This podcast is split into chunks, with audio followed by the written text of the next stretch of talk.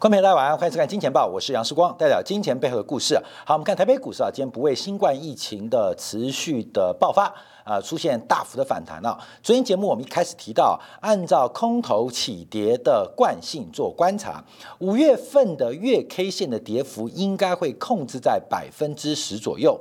截至昨天为止啊，台北股市的月跌幅超过了百分之十二，这跟一九。九七两千两千零七年啊，每一次一个长空的转折，它的跌幅似乎稍显过大。在今天大幅反弹之后，我们也可以做进一步的预测。随着下半个月啊，下半个月进入下旬啊，台湾的缺水危机会比新冠疫情的冲击可能来得更加严重。所以我们大胆的猜测啊，台北股市五月底应该会在一万五千八百附点附近啊。那为什么一万五千八？因为就是月跌幅十 percent 嘛，来。做一个观察跟掌握，但我们今天特别要关注的就是在今天下午的时刻，美元崩盘了，美元出现大幅度的贬值啊，而且准备来挑战今年一月份的低点。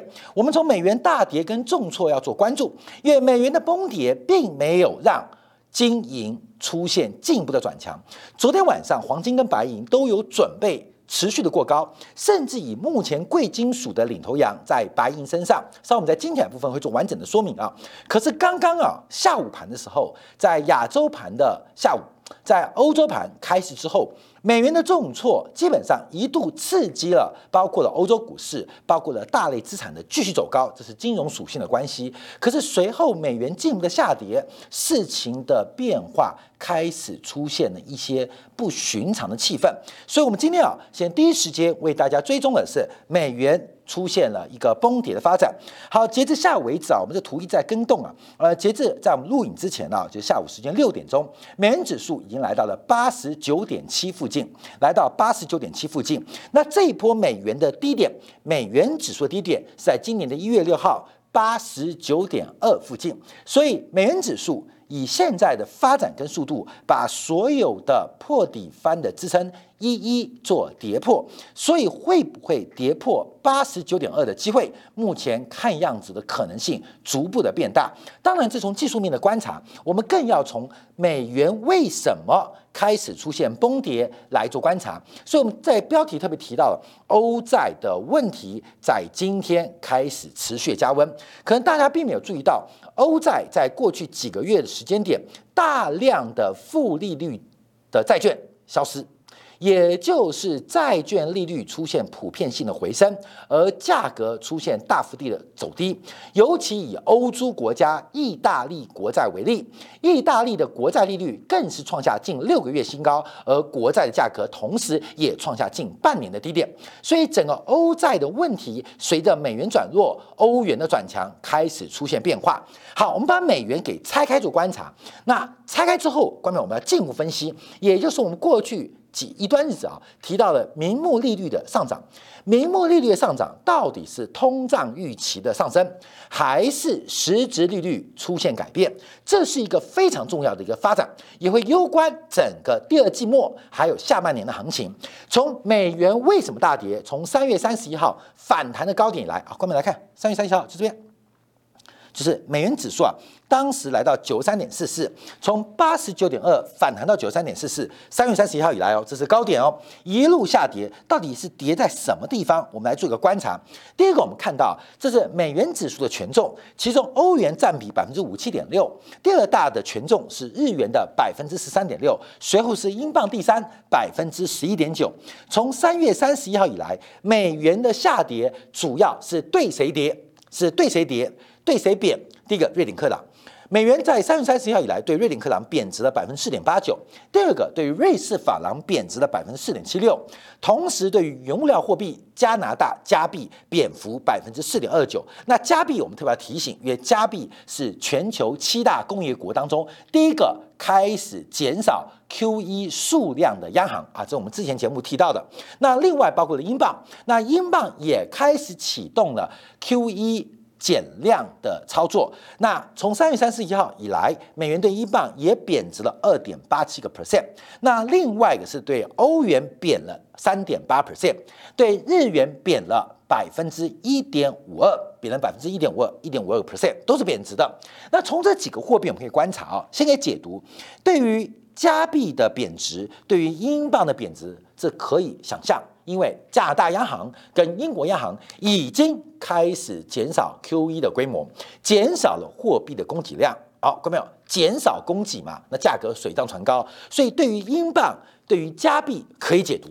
可以解读，我们可以从这个官方的政策跟市场利率来做解读。那日元当然不用解读，因为日元对于美元过去一段时间它的贬值幅度并不大，很特别哦。因为今年，今年，哎，我们再看回来啊，今年这一波从一月六号到三月三十一号，美元大幅升值，是对谁升值？是对日元升值，是对日元升值。可这一次的贬值。日元没有反弹啊，我们可以这样讲哦，光明注意哦，所以我们讲哦，就是这一波从第一季美元的升值，最重要的是日元的重贬。从三月三十一号轮到美元贬值了，可日元反弹的力道显得非常不足够，所以日元我们不观察啊，日元是有另外的问题。那英镑跟加币我们提到了跟央行政策有关，好，那就欧元了。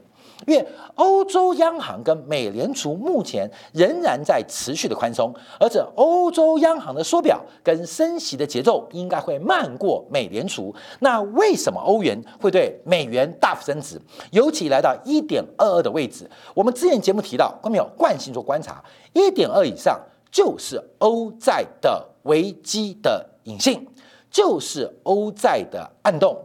为什么？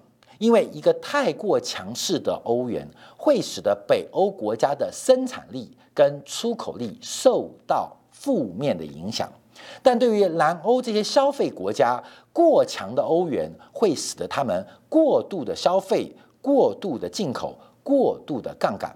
所以每次看到欧元一点二，甚至一点二三。更说一点二五，基本上欧债危机就开始累积。怎么累积？就是北欧跟南欧会赚钱的人赚不到钱，可是会花钱的人忽然因为欧元升值的关系开始建立杠杆。所以每一次啊，欧元到一点二以上，后面啊不知道多久，基本上就是欧债危机爆发的时刻。所以我们要从欧元做破题啊，来观察美元问题。因为欧元发生什么事情？好，第一个我们看德国，等一下再把德国跟其他欧洲国家来做比较，因为这一次跟上次不一样。我们先看到欧元最大经济体就是德国，欧元最大经济体就是德国。那第一个观察是，美国跟德国的利差在做大幅度的收敛发展啊，在开始进行收敛的发展。整个随着美债的反弹之外，欧洲特别是德国国债已经快要从负利率的局面。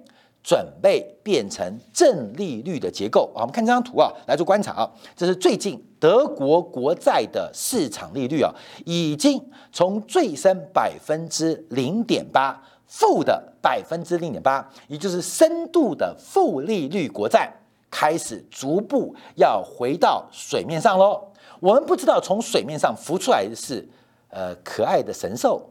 还是呃这个呃哥哥哥哥斯拉啊库斯拉库斯拉不知道啊不知道，可是德国国债的利率即将由负转正，这是从二零一九年以来即将出现的一个关键时刻，就是德国国债它的市场利率即将从负利率变成。正利率的发展，好，等一下我们再从这个方向来做观察解读。好，我们再回来讲这张图啊。美国跟德国利差收敛，主要是因为美国国债最近震荡，可是德国国债上行的速度非常快。我们可以简单做解读，过去德国国债。负的零点八，那当然借德国国债啊，借德国的货币市场资金啊，我们可以这样简单简单解读。德国投资人，因为我存到银行是负的零点八的报酬，那干脆我不仅不存，我还要借，借什么？借来投资美国国债，因为美债的报酬率可能是百分之零点九，当然现在已经到百分之一点六了，所以基本上我借。负利率，我不要存嘛，存对我不利，因为是负报酬嘛，存到银行还被科保管费，所以干脆我就把钱去投资美国国债。关没有？我们用最简单化的一个逻辑跟大家做报告。事实上，进入市场操作可能更为细致、更为复杂啊。但你可以直观就观察，就是过去是借欧元。买美元，你就这样讲了。这呃，不要说渡边大妈了，这些北海小英雄他妈啊，基本上都可以这样做啊，都可以做。所以基本上就是美德利差过去的关系，德国负利率，而美国国债正利率。那透过 swap 的换换汇点，基本上是有利可图的。随着德国国债利率的走高，使得过去的套利杠杆。逐步的消失啊，逐步的消失，这是第一个我们可以直观的解读。那会发生什么事情？就是原来欧洲的投资人会卖掉美元资产，重新回来进行德国欧元负债的减少，或者欧元资产的累积。那这边就会有一个变化，就是最近发生了两个国际政治大事。第一个是维也纳正在讨论的伊朗核协议问题即将解决，伊朗核协议通过，关没有？只有伊朗爽之外哦。嗯，黑衣大使爽哦，白衣大使不爽哦，什叶派爽，可是逊尼派不爽哦。关门这是第一个重点哦。那世上有钱的是逊尼派，不是什叶派哦。好，第一个这是第一个变化。第二个是以巴最近抽土，这当然大家知道以色列嘣嘣嘣嘣嘣，那巴勒巴勒斯坦梆梆梆梆梆啊打来打去。那以巴的冲突资金流向怎么做观察？哦，所以我们看到这个欧元的前身是石油美元，也叫我们传统叫做欧洲美元。所以美德利差的变化有没有阿拉伯金主的地缘政治的变化跟改变？好，这个我们会持续做关注。可是从整个美德利差的改变，那关键就是美国利率不变，那德国的利率为什么会调高？德国的利差为什么开始快速的收敛？尤其是德国十年期国债收益率已经创下二零一九年的新高，即将由负转正。好，第二个我们看到，关淼啊，这是名目利率哦，这是名目利率哦，名目利率会有两个组成。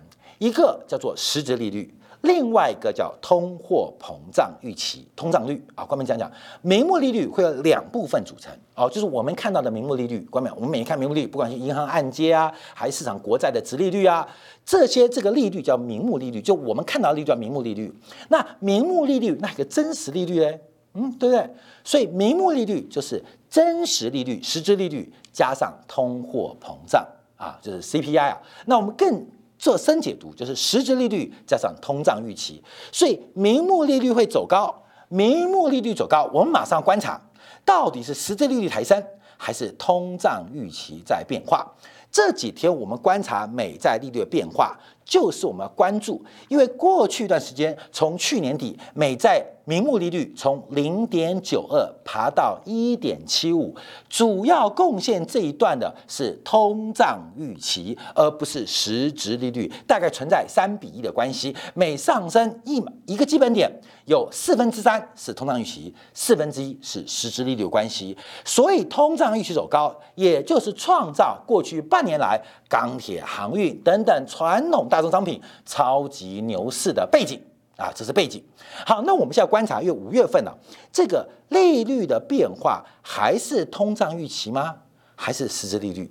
是实质利率带动的，还是通胀利率、通胀预期在延续？各位，懂意思了吗？再次强调，名目利率，名目利率会等于实质利率啊。关门，实质利率加上啊 CPI 好，各位就 CPI。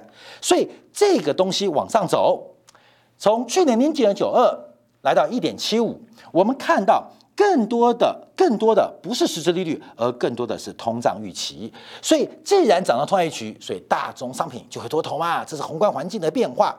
那现在观察，因为来到这个时间点，名目利率还是靠通胀预期吗？看着不是，可能实质利率的变化要开始改变。好，所以我们先从德国做观察，因为德国现在。名目利率大幅走高，从负的零点八已经快要回到了零的水准，从负利率回到水平的一个程度啊。我们第一个观察，德国国债利率最重要的原因是来自于通胀的预期，通货膨胀的预期，通胀的预期是基本上带动德国国债。名目利率走高的原因，而德国国债名目利率走高，又缩减了跟美国国债名目利率的差距，所以我们可以先做初步的解读，就是欧元转强、美元转弱的一个原因跟因素。那重点是德国的通胀预期是从去年第二季开始逐步回升，甚至到现在转强。关键是美元是从三月三十一号起跌的，也就是从去年底到现在中间有个变化。从三月三十号，也就是四月一号开始，这个中间发生什么事情？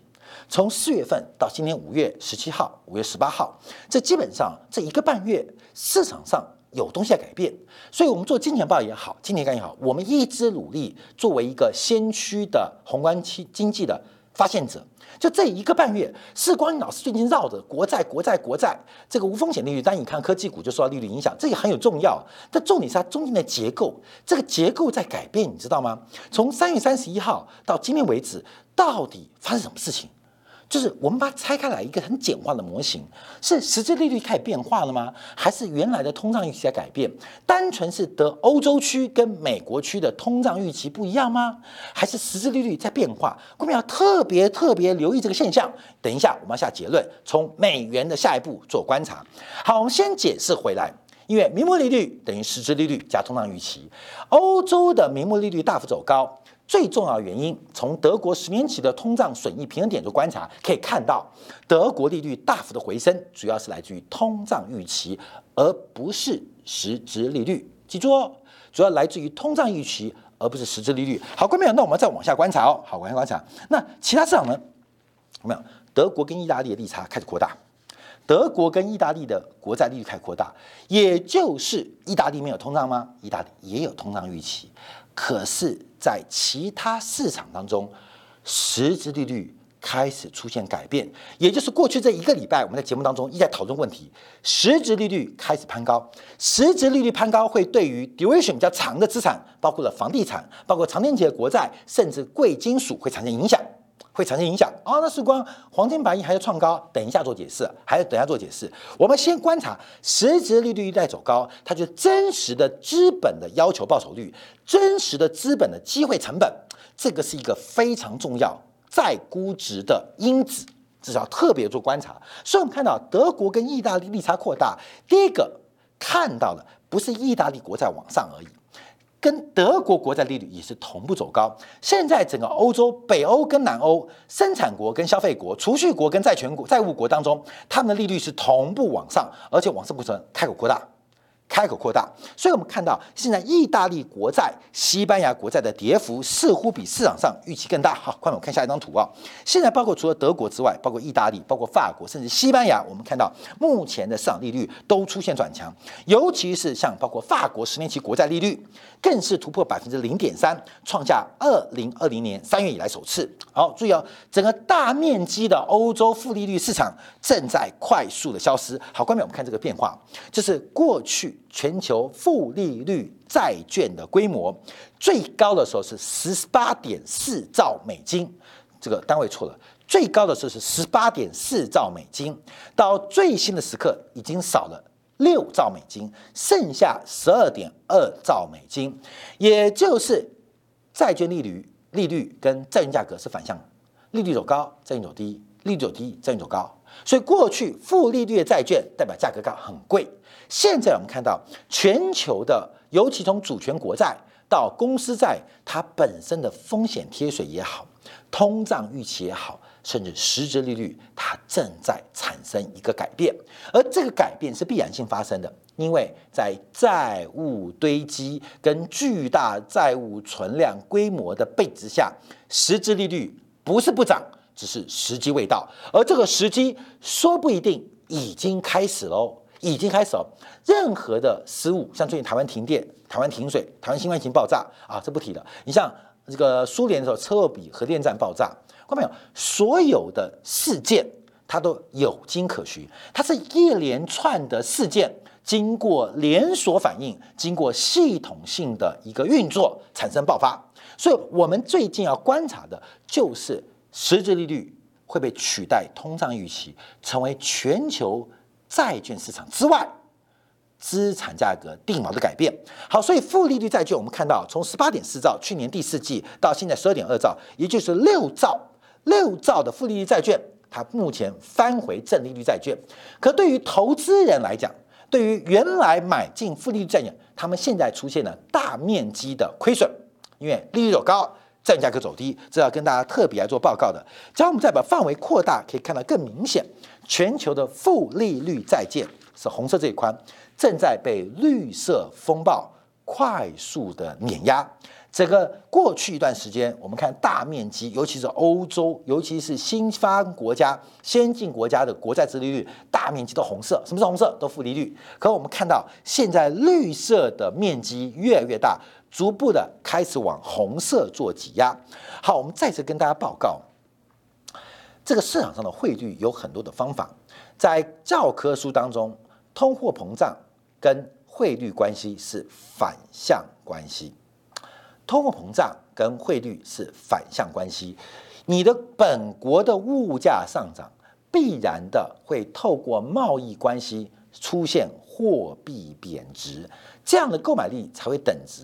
任何的经济体，它本身物价走高，它一定会产生贸易平衡跟市场的流动行为，不管是贸易还是金融流动。